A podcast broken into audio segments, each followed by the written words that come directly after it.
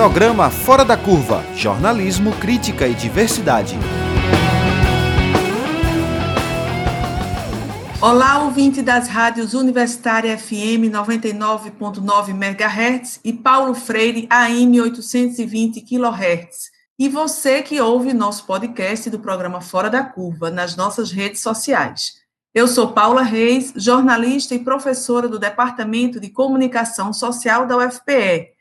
Enquanto durarem as recomendações de distanciamento físico, vamos realizar o programa remotamente. O Brasil é um país marcado pelo racismo estrutural.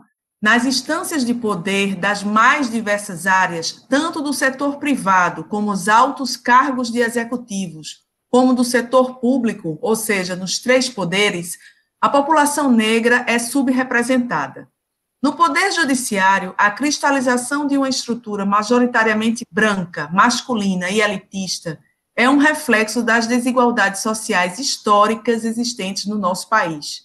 Em 2019, segundo dados do Conselho Nacional de Justiça, CNJ, apenas 18% dos magistrados se autodeclararam negros. Além disso, a estigmatização do negro como delinquente é uma realidade evidenciada nas estatísticas. O encarceramento em massa aumenta a proporção de negros nas prisões, que nos últimos 15 anos cresceu 14%, enquanto a de brancos caiu 19% no mesmo período. Os dados foram divulgados pelo Fórum Brasileiro de Segurança Pública. Por isso, o programa de hoje pergunta: como o racismo se reflete no judiciário? Para conversar sobre este tema, nós estamos recebendo a jornalista e professora da Universidade Federal de Pernambuco, Fabiana Moraes. Olá, Fabiana, tudo bem? Seja bem-vinda ao programa Fora da Curva. Oi, obrigada por me receber. Vamos lá. E conosco também está a professora de graduação e da pós-graduação em Direito da Universidade Federal de Pernambuco e da graduação em Direito da Universidade Católica de Pernambuco, Manuela Abá. Manuela, obrigada pela presença. Oi, Paula. É, olá a todos, né? Muito obrigada pelo convite. É um prazer estar aqui com vocês, um prazer enorme dividir esse espaço de conversa com Fabiana, a quem eu já acompanho há muito tempo, né? E leio. É, será um prazer estar aqui com todos. Além de ser transmitida nas rádios universitárias FM e AM da UFPE, esta edição fica disponível no formato de podcast nas plataformas digitais. É só procurar Programa Fora da Curva para encontrar o podcast na plataforma de sua preferência. Manuela, de que maneira o racismo estrutural se reflete no judiciário? É uma pergunta ampla, mas acho que a gente pode fazer aqui, pontuar algumas questões para ir aprofundando ao longo do programa.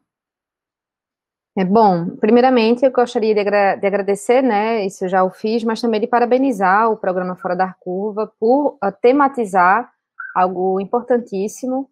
É, acredito que estejamos hoje em um nível importante e com importantes figuras, né, denunciando isso que se vem chamando de racismo estrutural no Poder Judiciário como um todo.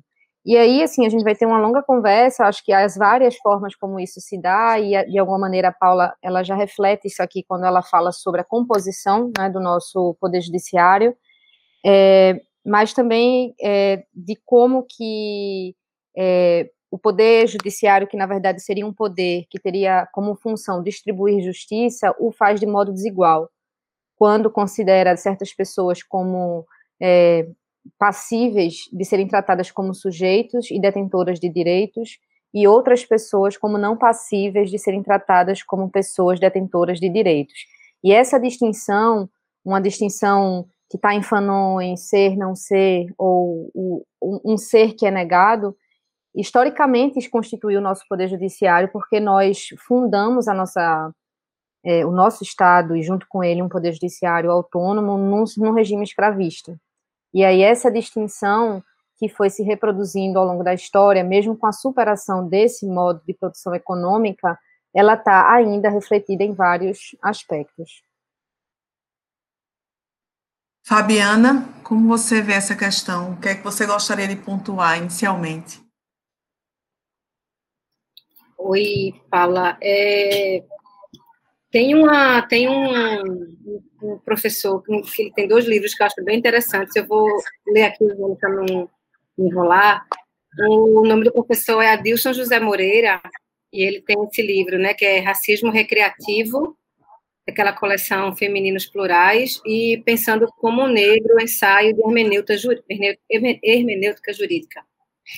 E eu acho muito interessante o que ele desenvolve nos livros, porque ele vai falar é, como o próprio senso comum é, é, permeia o judiciário e como ele termina refletindo essas estatísticas, essas questões que, que Manuela já trouxe, né?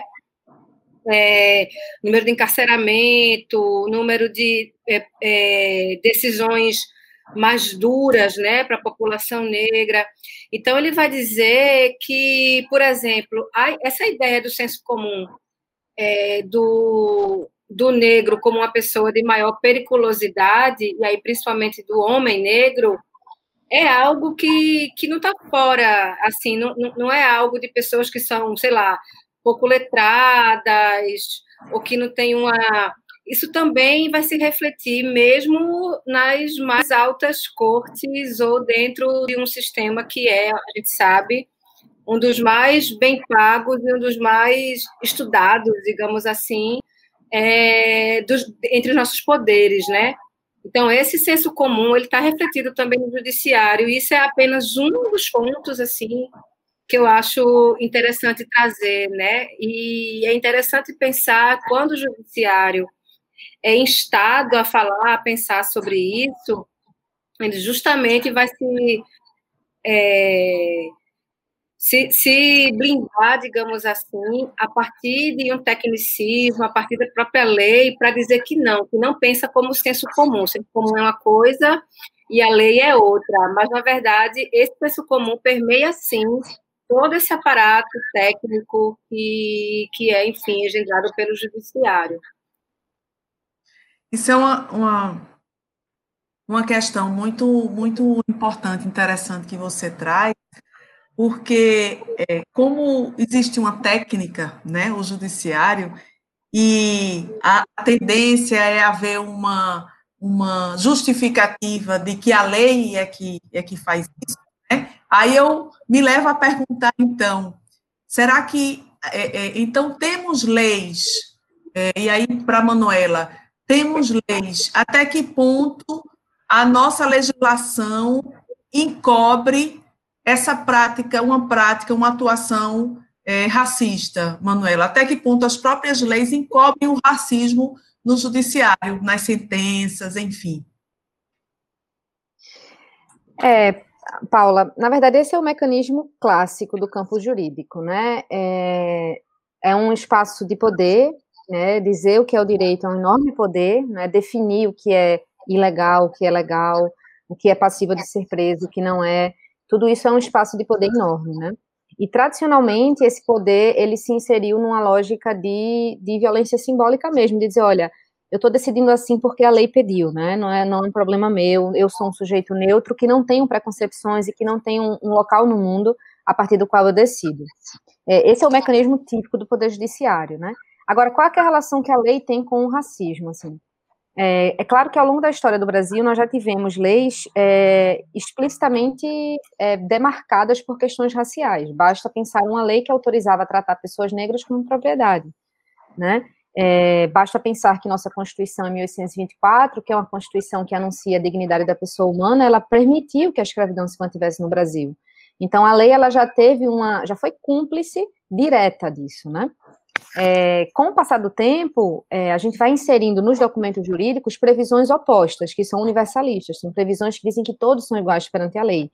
E esse, esse anúncio, é, ele acaba se reproduzindo primeiramente nas constituições, mas depois nos textos infralegais. Então, são leis que vão tentar dizer, olha, se todos são iguais, não há possibilidade de, de ter tratamento discriminatório. É, mas apesar disso, né, é, esses tratamentos permanecem. E por quê? E aí talvez a gente precise fazer uma, uma análise mais qualificada da lei, que é esperar que a lei possa traduzir práticas raciais, não só quando ela diz que a pessoa é uma propriedade, ou não só quando ela diz que a pessoa merece sofrer um açoite, pessoas brancas não merecem, né? Quando, como, como já foi dito. Ou leis que anunciem explicitamente segregação de espaços, como existia nos Estados Unidos na década de 50 ainda, né? Não precisa que a lei diga isso, mas, por exemplo, é, há uma prática comum é, nas ruas, e todo mundo conhece, que é o baculejo policial, que são as abordagens policiais, é, que a lei tem um grande papel, fora os sujeitos, fora a corporação e as organizações, tem um papel da lei que é dizer o seguinte: a, a polícia deve abordar quando houver uma fundada suspeita.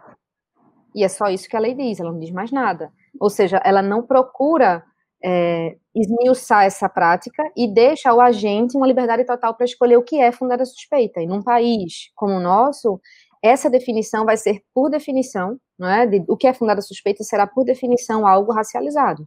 Quem é tido como perigoso, como Fabiana colocou aqui, não é? esse senso comum, que vai estar, portanto, nas práticas de Estado, porque uma lei permite que esse sentido seja complementado por esses agentes, sem que haja nenhum controle depois de por que, que você abordou essa pessoa, né? Sim. É, Fabiana, como é que você vê essa questão? É, acho que vou complementar um pouco isso que, que Mano trouxe, né? Eu, eu me lembro que tem uma, tem uma pesquisa feita aqui na UFPE, é, de um. Eu não lembro qual é a área dele, se é da sociologia, mas é um policial militar, salvo engano, Giovanni. É, e ele, né? E ele faz essa uma pesquisa que eu acho excelente, né? É, e, e ele, é um, ele, ele é um cara da PM que vai perguntar nesse mestrado dele, que eu acho importantíssimo, até né, porque dentro da corporação tem uma pessoa com esse pensamento e refletindo né, dentro da corporação ali o que eles pensam, sem nem perceber o que é isso, né, Paula, assim, às vezes, quando a gente está falando de racismo, ou fala assim, olha, você teve uma atitude racista, as pessoas já fazem assim, não, mas eu não sou racista, né? Tem essa pesquisa no Brasil, né? no Brasil todo mundo diz que não é racista e o Brasil tem esse grau de racismo enorme. Porque, de fato, é algo extremamente incorporado, absorvido, né? A gente a gente cresce meio que submerso nisso. Então é muito difícil muitas vezes a gente perceber como nossas práticas são racistas, né? Ou como a gente está dentro de uma estrutura muito racializada, que é isso que, por exemplo, o judiciário teima em, insistir que não, que está fora disso, não está não tá impregnado disso.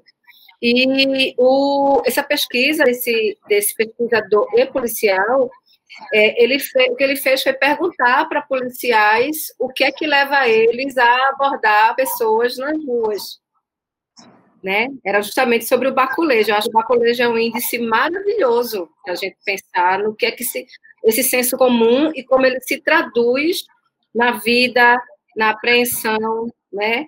No, enfim, da, de uma população enorme brasileira, na vida e na morte, né? E aí o, as, as respostas são maravilhosas. As respostas são usar boné, é, tá de boné, tá de bermuda, né? É, tá com a roupa que a gente vê que a pessoa não é muito assim trabalhadora. As perguntas são extremamente subjetivas, mas ao mesmo tempo bastante objetivas quando você as toma no sentido de classe e no sentido de raça, né? E tanto é que é isso, né? As abordagens em bairros é, com IDH, enfim, maior, tem, são, é muito diferente de, né, de, acho que IDH não é nem o índice correto, mas com bairros mais nobres, enfim, as abordagens em periferia são muito maiores. É, é, engraçado porque às vezes eu sinto que a gente fica meio que no looping falando essas coisas e elas terminam não, sabe assim, você repete e repete, ela perde o sentido. Mas eu acho que, o, que um aspecto muito claro é justamente esse, né? O, o como, como a gente não como a justiça, eu acho, não reflete de fato o que significa esse número de abordagens que é muito maior entre pessoas negras, né? Esse, essa quantidade também de audiência de custódia, na qual muito mais pessoas negras são, são né, ficam presas e outras.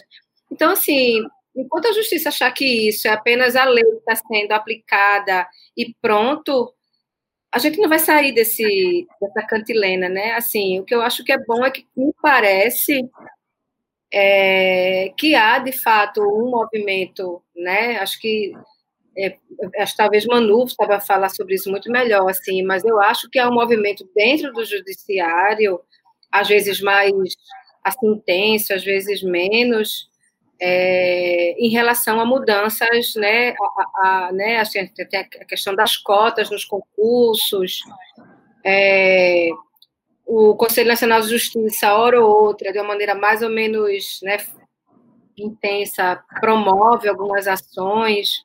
A gente viu agora esse movimento dentro do, da AMEP, para JPE, né, de promover esse curso antirracismo, sobre racismo, em 198 anos de instituição, foi a primeira vez que isso aconteceu. Então, assim, talvez haja um caminho, assim, que, tá, né, que, que vá começar a modificar isso. Tomara, né? Uhum.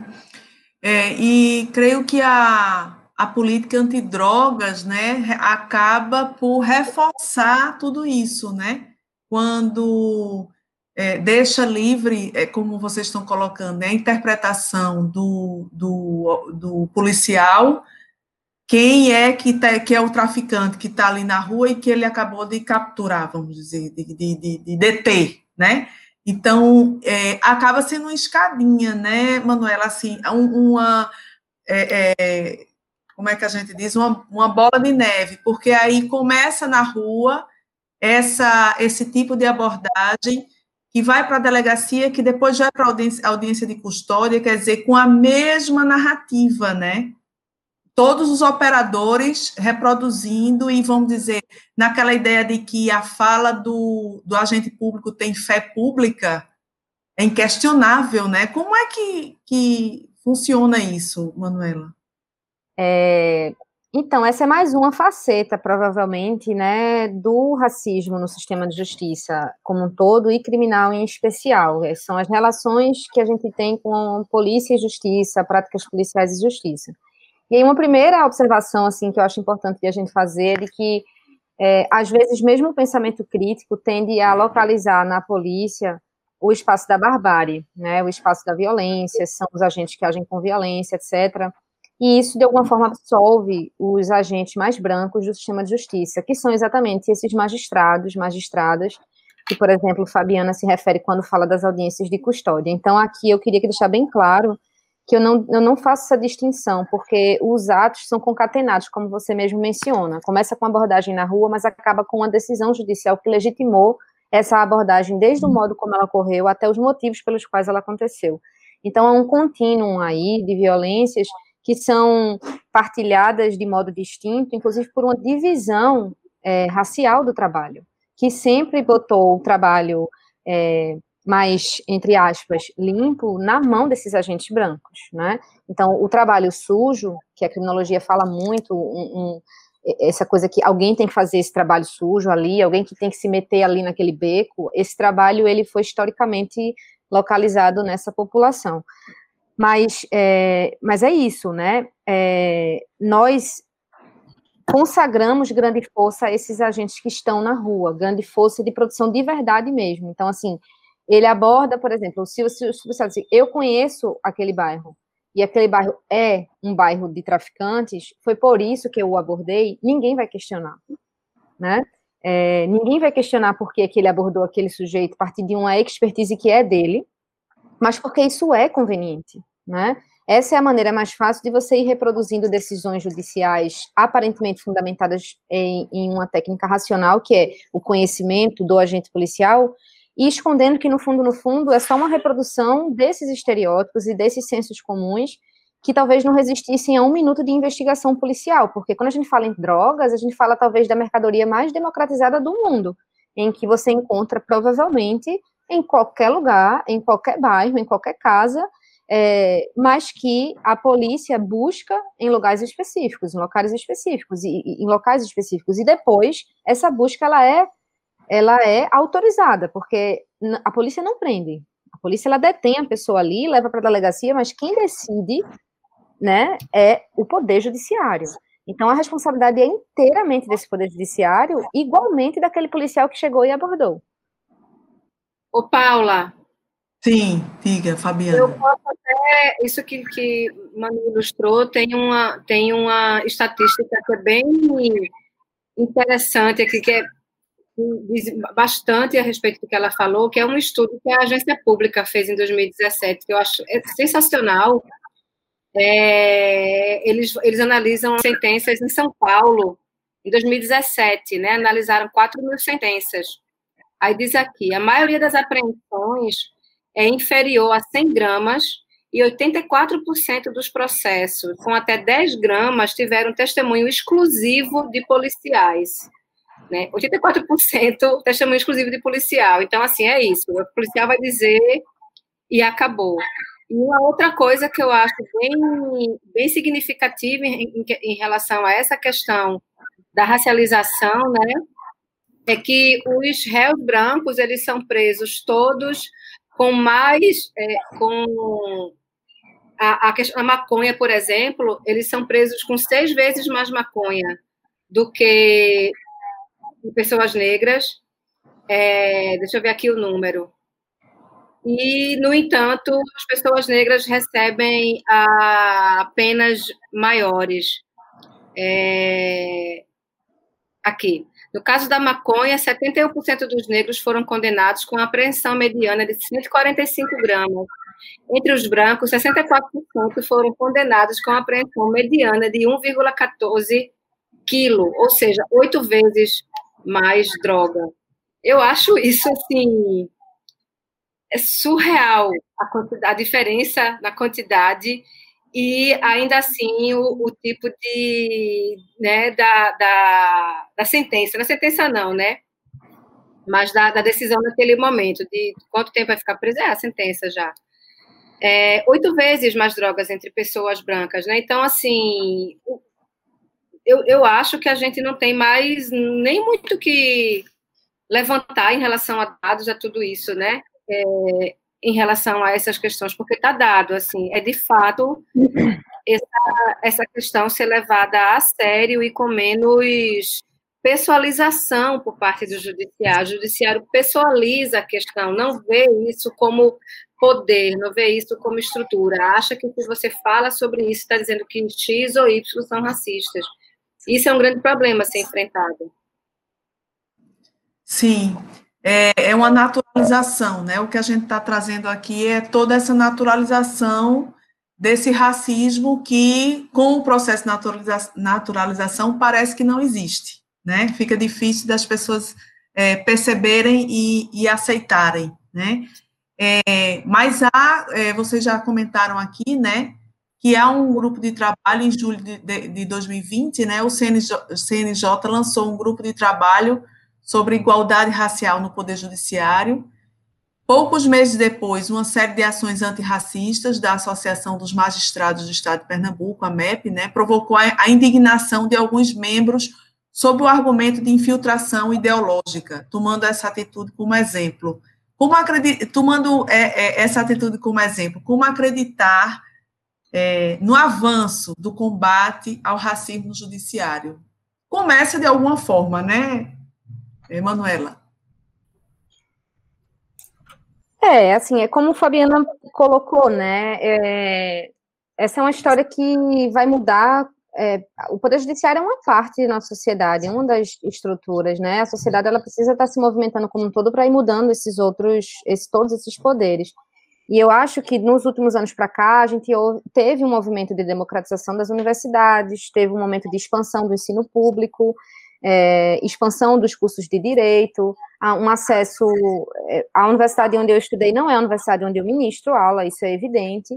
E isso se sente na aula, isso se sente nas, aborda nas abordagens dos assuntos, isso se sente nos exemplos, né? É levantar a mão, não é mais levantar a mão e dizer eu vi num filme, vi numa série, é levantar a mão, isso é onde eu moro, é, a polícia chegou uma vez entende? Então, eu acho que é, o movimento social organizado e esses sujeitos, mesmo não organizados, são a grande potência da mudança, assim, é mudar as cadeiras mesmo, aí, é, quando isso vai acontecer, considerando que a gente tem um, poder aí cheio de privilégios, muito, muito, muito amarradinho, é, aí eu não sei, não, é, e nem quero ser pessimista, porque acho que não é tempo para isso, mas eu, eu acredito que é o movimento negro quem está dando essa tônica, é ele quem tem pressionado em diversas instâncias, a partir de vários é, setores. Dentro do judiciário já há movimento de juízes e juízas negros e negras, membros do Ministério Público negros e negras, tem GTs em quase todas as organizações, e essas pessoas fazem muita diferença, né? É, fazem muita diferença, assim, tematizar tortura por exemplo, que é outra chaga aí do nosso sistema de justiça, que, que, que tem a estética do açoite ainda, ou seja, bater no corpo das pessoas como algo normal, isso é algo que, foi, que foram os agentes negros do sistema de justiça que começaram a dizer, ó, isso aí é tortura, porque assim como o racismo define quem é criminoso, ele define quem é vítima também. E uma pessoa negra que chega dizendo que apanhou da polícia, ele não é colocado no espaço de vítima. É, tanto é que nas audiências de custódia, o outro dado, fora esse aprisionamento em massa, é as pessoas dizerem, eu fui torturada e ninguém dá bola. Ninguém dá bola para isso. Ninguém transformar isso em uma em abrir um procedimento investigativo, ninguém acolher, né? A pessoa que acabou de dizer que apanhou, que ficou numa, numa...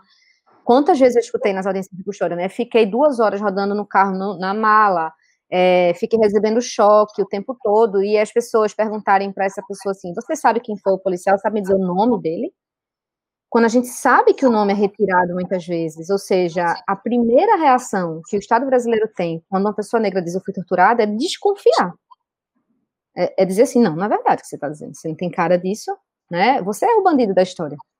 Então, é, eu, eu, eu, acredito numa coisa que Felipe Freitas, que é um, um professor, pesquisador é, lá de Feira de Santana, na Bahia, que fala muito que é a gente tem que mudar quem senta nessas cadeiras, assim, tem que mudar quem senta nessas cadeiras. Eu espero que a universidade pública, e com esse acesso é, mais né, desigual, menos desigual, ela consiga mudar esses acessos no futuro.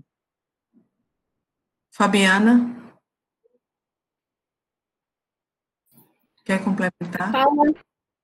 É, eu, eu, de certa maneira, acabei falando um pouquinho, né, assim, nas outras respostas, mas eu eu também acho que, que essa, não, né, e aí pensando não só o judiciário em si, mas eu acho que, apesar da gente ter tido esse enorme retrocesso nos últimos anos em relação, não só no Brasil, mas pensando aí em vários países com governo ultraconservadores, né, governos que, na verdade, nos quais a tortura é, enfim, a, a total, total escamoteamento dos direitos humanos, assim, é, se tornou, né, uma coisa comum, corrente, né? A gente pode falar isso nos Estados Unidos, a gente pode falar, né, de, sei lá, pegar criança e devolver para o país, deixar dentro de cela, né, crianças em situação de imigração, tudo isso, separar dos pais, isso se tornou uma coisa que no Brasil a gente comprando arma mais do que nunca. Isso tudo é um, né, é, um, é quase um, um etos, né, digamos assim, mundial. E aí, assim, é, eu acho que, de fato, né, apesar disso tudo acontecendo, e essas coisas estão acontecendo quase que em resposta a um movimento um pouco mais democrático que vários países né, vinham adotando, isso é um backlash, né, como se chama, né, aí no, é, e aí, claro, esse movimento também provoca uma reação muito grande, né, ainda social. Essa, essa, essa reação, eu acho que ela tem, os, ela, ela tem a ver com os efeitos dessa, dessa expansão de universidades, interiorização, questões de cota, isso é uma parte, né? E essas questões ultrapassam a universidade, obviamente. Essas questões contaminam, no melhor sentido, famílias, grupos, bairros, né? É, acho que também o engajamento em redes, que tem vários problemas, né? Mas também vai acabar proporcionando uma, um espraiamento, uma certa democratização dessas temáticas, temáticas raciais, temáticas de gênero. Eu acho que há, né, assim, muito mais, sei lá, eu vejo na universidade, como o Manu falou, eu vejo meus sobrinhos muito mais jovens, né, com todas essas narrativas que a gente mesmo, mesmo não acessava, nem na universidade, né? E acho que isso, isso, isso vai começando a também muito positivamente contaminar um lugar como o judiciário, né? Como vai contaminar o legislativo, e enfim, a gente também viu isso agora nessas últimas eleições. É... Agora, o que eu fico às vezes um pouco preocupada é que essas, esses movimentos eles, aca eles acabem morrendo em meras questões de representatividade, sabe? E aí você coloca ali, ah, mas a gente tem duas juízas negras, a gente tem não sei o quê. Isso é incrível, isso é maravilhoso, só que isso é, isso, isso é o processo, isso é o início do processo. Porque a gente tem questões da legislação né? A gente, por exemplo, as pessoas vivem falando fulano é garantista, fulano é garantista, fulano é garantista. O garantismo não, o garantismo ele é, ele é garantista para uns, ele não é garantista para todos, assim, não adianta, não adianta ficar, sabe? A gente às vezes acaba reiterando essa questão da técnica como se ela fosse em si é, superar essas questões que a gente está falando aqui. É, então, assim, eu acho que é, é um trabalho, obviamente, muito difícil mas acho que ele começa a ser feito, só que é isso, ele não pode terminar de uma maneira rasa, superficial, sabe? Que é simplesmente a gente ter nomes, rostos que sejam de determinado gênero, determinada cor, como se isso resolvesse o problema. Isso não vai resolver o problema, isso não vai resolver o baculejo lá fora, por exemplo. Sim. É, mas, assim, de alguma forma, há um, um, um, processo de, de construção da opinião pública, né? Assim, se a gente é, acompanhar os milhares de, de, de, pessoas que fizeram protesto contra a morte, por exemplo, desde os Estados Unidos, né, de George Floyd, é, aqui no Recife vivemos, né, aqueles protestos muito fortes do menino Miguel, né, da, que, que foi enfim, é, é, completamente desprezado nas Torres Gêmeas, né? Depois a gente teve, na véspera do Dia da Consciência Negra, no Carrefour, o assassinato né, do João Alberto. Como vocês veem essa questão? A opinião pública, de alguma forma, pode influenciar os operadores do direito? Manuela. É, pode, é, de, todos, de todas as formas, né? Depende de que, de que opinião que esteja se construindo, quem esteja construindo essa opinião. Pode se pode influenciar de, de forma, do meu ponto de vista, positiva ou negativa, assim, às vezes tem pressão para determinados tipos de decisão por conta da hipermediatização de um crime, sobretudo quando são crimes com vítimas ideais, que a gente chama na criminologia, né, as vítimas ideais, pessoas brancas, é, vítimas do sujeito agressor ideal, provavelmente a pressão vai ser para condenar, que a justiça não pode conceder direitos, essas garantias que Fabiana é, se refere, elas são tidas como impunidade e tal. Mas há algo muito potente é, em quem disputa essa opinião, que eu acho que é algo, inclusive, que Fabiana, é, enfim, que, porque ela é tema das minhas aulas de processo penal, né? É, porque eu acho que o jornalismo e, e, e, vocês, né, que fazem comunicação social e que se colocam no mundo é, emitindo opiniões, análises, etc., é, acabam fazendo algo que no Brasil é muito frágil, que é o controle social do Poder Judiciário. É, o Poder Judiciário no Brasil, ele historicamente é, é uma caixa, assim, difícil de, de abrir, né? É, é uma é, não tem muitos mecanismos de controle. O CNJ, né, que é o Conselho Nacional de Justiça, só foi criado há muito pouco tempo. É, nem na Constituição ele estava, né, ainda. Então é como se é, nesse lugar de onde eu estou eu pudesse fazer o que eu quisesse e ninguém vai ver. E aí quando, por exemplo, uma, uma coluna, né, como a de Fabiana e de outros jornalistas tematizam a decisão judicial é, isso é importantíssimo, né? porque, na verdade, isso faz algo que nós anunciamos, que é o processo é público e deve ser público para que a gente possa ter transparência e realizar controle mesmo. Olha, você se excedeu e você não pode, porque você é agente público, o agente público está subordinado né, aos limites da lei, etc., que é aquela nossa grande ilusão, né, com que a gente é, deita e dorme, juristas, etc. Mas é, esse é um papel fundamental, né? Esse é um papel crucial, tanto é que gerou que gera reação, né? Porque na verdade essas pessoas estão tão acostumadas a decidir como querem é, a despeito de a lei dizer, olha, tem que fundamentar melhor, a gente teve um monte de mudança recentemente nas leis, dizendo que tem que fundamentar de modo objetivo, tudo, mas chega na hora de decidir, é sempre assim, não, porque nesse lugar conhecido como de ponto de tráfico, é sempre isso, né? É, é o que acaba prevalecendo. E aí, quando alguém diz assim, olha, eu tô vendo que você está decidindo, tá?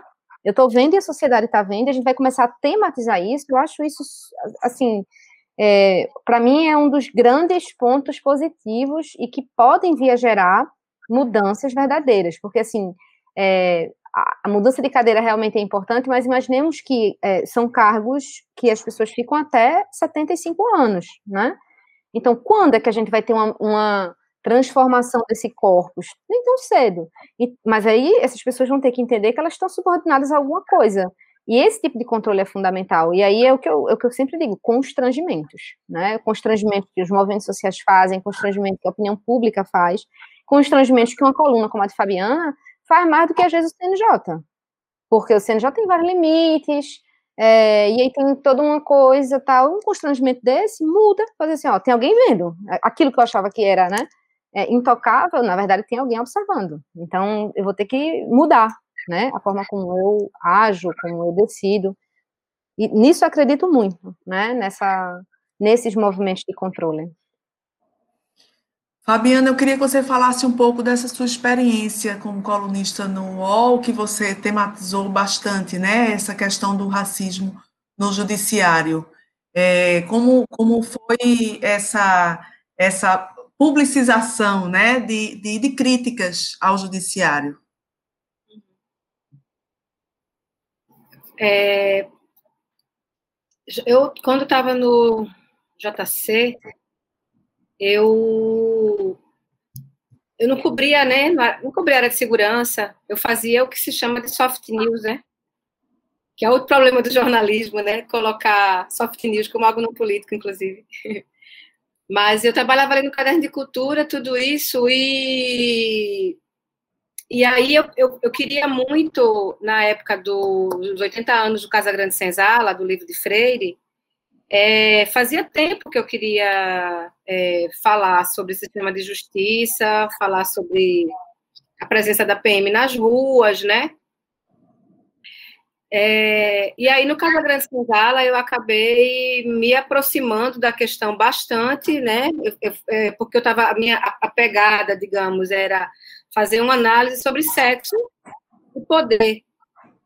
E aí, como no livro isso era uma questão, né, quase colocada de maneira consensual o sexo entre as mulheres e os donos delas, no livro, é, eu queria muito pensar a Casa Grande Senzala refletido no dia a dia da gente, né, na rua. E aí acabei fazendo essa reportagem e me aproximei bastante da, dessa questão, porque essas meninas, é, as adolescentes, jovens que estão na, na reportagem, é, várias delas eram estupradas né, por policiais. E aí isso, é, na época, eu não, eu não, entrevistei policiais, mas entrevistei o chefe deles na época, que era o Wilson Damasio, né? E na própria entrevista eu fiquei bem, bem é, é, impressionada com o fato de, da naturalização das coisas, da naturalização da presença. A gente não está aqui nem falando de aprisionamento, né? A gente está falando assim até de outro aspecto, que inclusive tem mais a ver com mulheres. Mas eu já tinha ouvido relatos parecidos. Quando eu escrevi a matéria, eu me lembro que eu recebi dois e-mails de duas pessoas que nunca mais quiseram falar comigo, tentei muito, mas essas duas mulheres foram paradas na rua, ali na Ibiribeira, em, em blitz policiais, e essas, esses dois relatos que chegaram em tempos diferentes, essas duas mulheres tiveram que fazer sectoral nos policiais, numa blitz. E assim, é, eu tinha um amigo, muito amigo meu, que é um rapaz negro, é, que tinha um pequeno escritório aqui no centro da cidade, usava terno, tudo isso. Uma vez a polícia parou ele também e, e ficou querendo entender porque ele estava de terno. Ele é preto. E sequestraram ele. Entrou um policial no carro dele e a viatura ficou atrás e foram tirar dinheiro. Então, assim, a gente sabe, esses, esses relatos, eles pululam, na verdade. mas eles são completamente naturalizados, são poucos que Manu falou, assim, chega um cara às vezes para dizer, ó, oh, fui torturado, ou uma menina que usa crack, que está na rua, fui torturada, quem que vai acreditar nisso? Fui estuprada, quem que vai acreditar nisso? E aí eu percebi essa naturalização muito grande na entrevista lá com, com o então secretário, né, que aí falou uma série de questões que foram publicadas na época e ele acabou sendo exonerado, enfim, teve todo esse contexto aí. É, isso, isso, isso eu confesso que aumentou ainda mais o meu interesse por, por, essa, por observar essas questões que são extremamente naturalizadas, ainda mais num, momento como hoje, onde a PM né, vira esse poder político também, né? A gente viu esse movimento em Fortaleza, a gente sabe agora essa quantidade de cabo, soldado, major, não sei o que, se candidatando, então, assim, não está falando de qualquer coisa, né? É, e aí eu acho que a gente precisa tematizar mais o judiciário e, assim, a gente falar do judiciário para mais gente de uma maneira mais simples, porque até a linguagem do judiciário é uma linguagem que eu, eu quase não entendo nada, eu quase, eu não digo sem a menor vergonha, sem o menor problema, porque ela é feita para isso mesmo, para que eu e você e as pessoas não entendam, né? Então, eu acho que é um papel, de fato, da, da gente, como comunicadora, assim, tentar traduzir um pouco o que está nessas decisões judiciais, o que está tá nessa linguagem, né?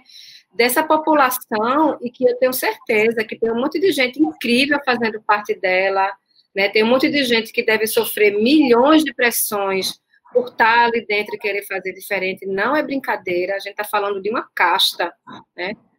É, mas, ao mesmo tempo, é uma população que sempre teve muito protegida, seja pela linguagem, seja pelos acordos, seja pela classe social, né? seja também pelo, pelo familismo, muitas vezes, né? os, os familismo, clubismo, porque são muito protegidos, é, e também pelo próprio, pela própria lógica que, de certa maneira, antepara a imprensa. A lógica que antepara a imprensa também é uma lógica que antepara o judiciário. É, é muito parecida, muitas vezes, né? Então, eu acho que também é um movimento que a imprensa precisa fazer, né? Assim, não é evitar o mero denuncismo, por exemplo. Ah, eu vou denunciar e denunciar. Não é um mero denuncismo, a gente está falando de uma coisa muito maior, né? Não são questões pontuais que o denuncismo vai fazer. Então, eu acho que a gente tem que, né, tem, tem o Congresso em Foco é um, um lugar que tem falado sobre o, legislativo para mais gente, é, o Aos Fatos tem tentado justiçando, como é o nome, do, justificando, são, né, é, alguns exemplos de coletivos, de jornalistas, tudo isso, e às vezes até de pessoas mesmo relacionadas à área de direito, tudo isso, que estão tentando traduzir um pouco, né, e eu acho que isso é absolutamente necessário se a gente quer falar de fato em democracia. A, né? a gente tem que falar ou em democracia de verdade ou ficar fazendo, fingindo que existe essa, que essa simulação que a gente vive é democracia, né? A gente sabe que não, né? Então, acho que é um pouco disso, tá, Paulo? Sim.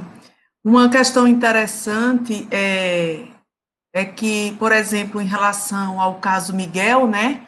É que a família hacker perdeu a eleição. De alguma forma, isso, assim, é, como você falou da questão política, né, que também está diretamente relacionada, né, então como é, judiciário e política aí estão misturados e como a, a, a crítica social, né, vai, de alguma forma, avançando na percepção da, da leitura da realidade, né?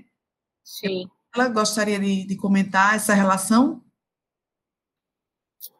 É, não, eu, é, eu acho que esse caso, ele, ele, é, ele é bem emblemático mesmo, né, assim, não houve, não houve um julgamento ainda do, do fato, mas é, houve uma apropriação da sua narrativa pela sociedade, assim, sobretudo pelos movimentos sociais organizados.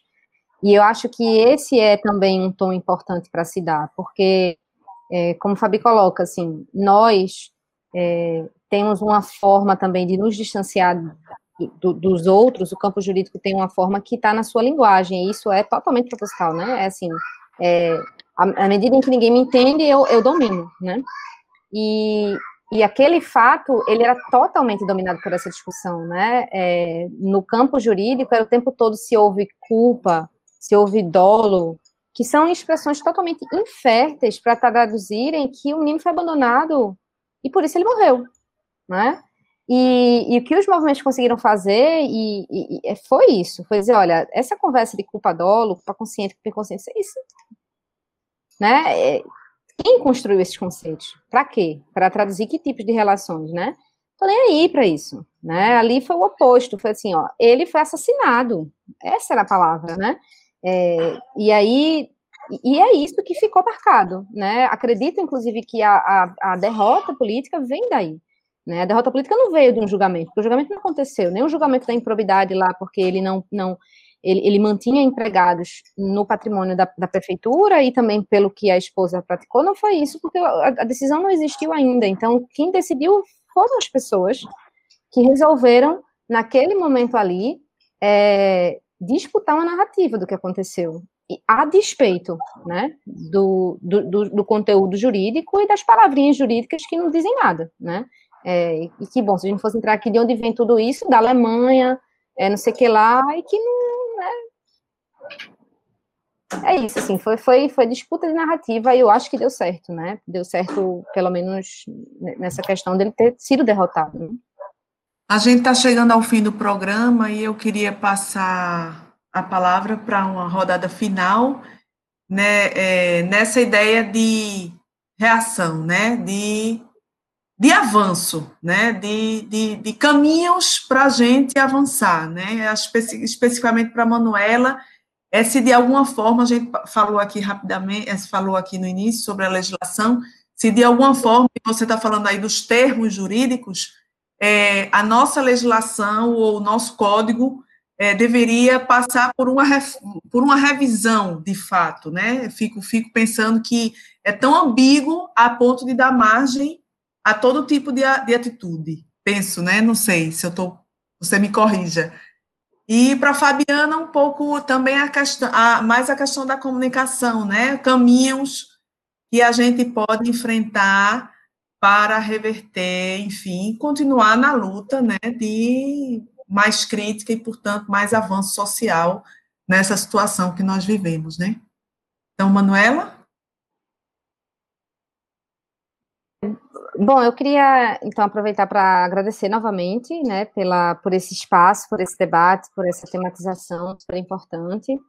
É, e assim, claro, sempre é possível aprimoramento da lei, né? Mas tem uma é, um trechinho de um poema de Drummond que na época que eu era do movimento extensionista na faculdade a gente usava muito, mas que me acompanhou sempre assim, é, de que as leis não bastam, os lírios não nascem das leis, né? E que a gente pode e tem onde mudar, né? Mas tem tanta, tantas outras coisas que precisam ser acompanhadas desses movimentos legislativos, assim, que eu acho que nem sei se seria a grande prioridade. Claro, tem uma lei que, que fale melhor o que é uma abordagem, tudo isso é, é, é essencial. Mas há outros movimentos, né, que a gente comentou aqui ao longo dessa, dessa conversa, é porque se a gente deixasse, a gente ficava aqui até o ano que vem, né, conversando, pensando estratégias e mudanças, tudo assim. Mas eu acho que se o campo jurídico pudesse, pelo menos, né, é, reduzir a arbitrariedade dos agentes, já seria uma boa contribuição, né, nesse, nesse processo. Mais uma vez, obrigada, gente. Muito obrigada, Manuela Abá, é professora de Direito da Faculdade de Direito do Recife. Muito obrigada, Manuela. E passo a palavra para Fabiana Moraes. Também vou, vou imitar Manu aqui e agradecer logo, se eu me esqueça. É, já falei para Paula que quiser discutir essa temática, me chamem, eu acho que ela é central. Eu acho que comunicação e justiça precisam ser mais comuns, não podem ser pautas que acontecem de vez em quando, não pode estar meramente na denúncia, né? Tem que falar mais sobre isso, falar mais sobre essas sentenças, falar mais quem está assinando essas sentenças e mostrar essas pessoas. É... E, inclusive, mostrar as ações incríveis que podem estar tá acontecendo e que muitas vezes ficam solapadas né, pelo né, a, o racismo, tá, tá, tá, que tem que ser falado. Mas aí, por exemplo, agora mesmo, nessa questão da, da MEP, né, é, seria muito legal que pudesse falar mais sobre as ações antirracistas ali no interior do, da, da entidade, que isso demonstra bastante o tamanho do problema, né? Se sentiu é, menos segura para falar depois do todo da repercussão, né? É, se preferiu não falar mais agora e deixar para mais tarde. E eu, pelo menos eu, ninguém me disse isso, isso é a minha tradução, eu traduzo isso como um certo, vamos com mais calma, né? Uma, uma ação antirracista no interior de, um, de uma associação de magistrados, ir com calma, por quê? Quando em 198 é a primeira vez que ela acontece, eu acho que isso diz bastante, né? É, então, eu acho que também papel da gente, de, na comunicação, na imprensa, mostrar essas ações incríveis que estão acontecendo, porque isso vai fortalecer essas pessoas que sofrem essa pressão lá dentro. Né? É importante né, mostrar esses, esses cantos que vão aí, né, saindo das, das sombras. É, e isso, né, eu acho que se, se a gente hoje tem um papel, como é que eu posso dizer, mais do que nunca importante, que eu acho que o que a gente tem vivido hoje não deriva, sei lá, a gente está falando só lá da, das fake news, de gabinete do ódio, de tudo isso, eu acho que a gente tem que fazer uma meia-culpa mesmo como jornalista e, e, e provavelmente como academia, é, que a gente não conseguiu traduzir muita coisa para uma população enorme, a gente não conseguiu se aproximar, sabe? É, e bem, a gente tem agora né, vários e vários exemplos do que não fazer, do que não, não do que não repetir, do que como a gente pode é, fazer diferente, né, tornar o mundo mais inteligível mesmo. E, e, isso não é numa ação assim, numa relação de eu tenho conhecimento e vou tornar inteligível para vocês que não têm. Isso tem que ser feito a partir de troca, de escuta de fato, né, de discussão, de dissenso, de não concordância, porque política é dissenso também, a gente não tem que ficar concordando, né? É que se a gente quer falar sobre democracia de verdade, sabe? A gente precisa traduzir o judiciário melhor, a gente precisa tornar o judiciário menos opaco é, e tornar o judiciário principalmente menos branco, né? Eu acho que a gente tem que falar sobre isso e né, tanto nos seus aspectos terríveis, mas nos seus aspectos iluminados também, né, necessários, né, quando a gente tem essas ações importantes acontecendo no interior do sistema. É isso, Paula. Obrigada, obrigada, Pedro, também, obrigada, Manu, obrigada quem está ouvindo.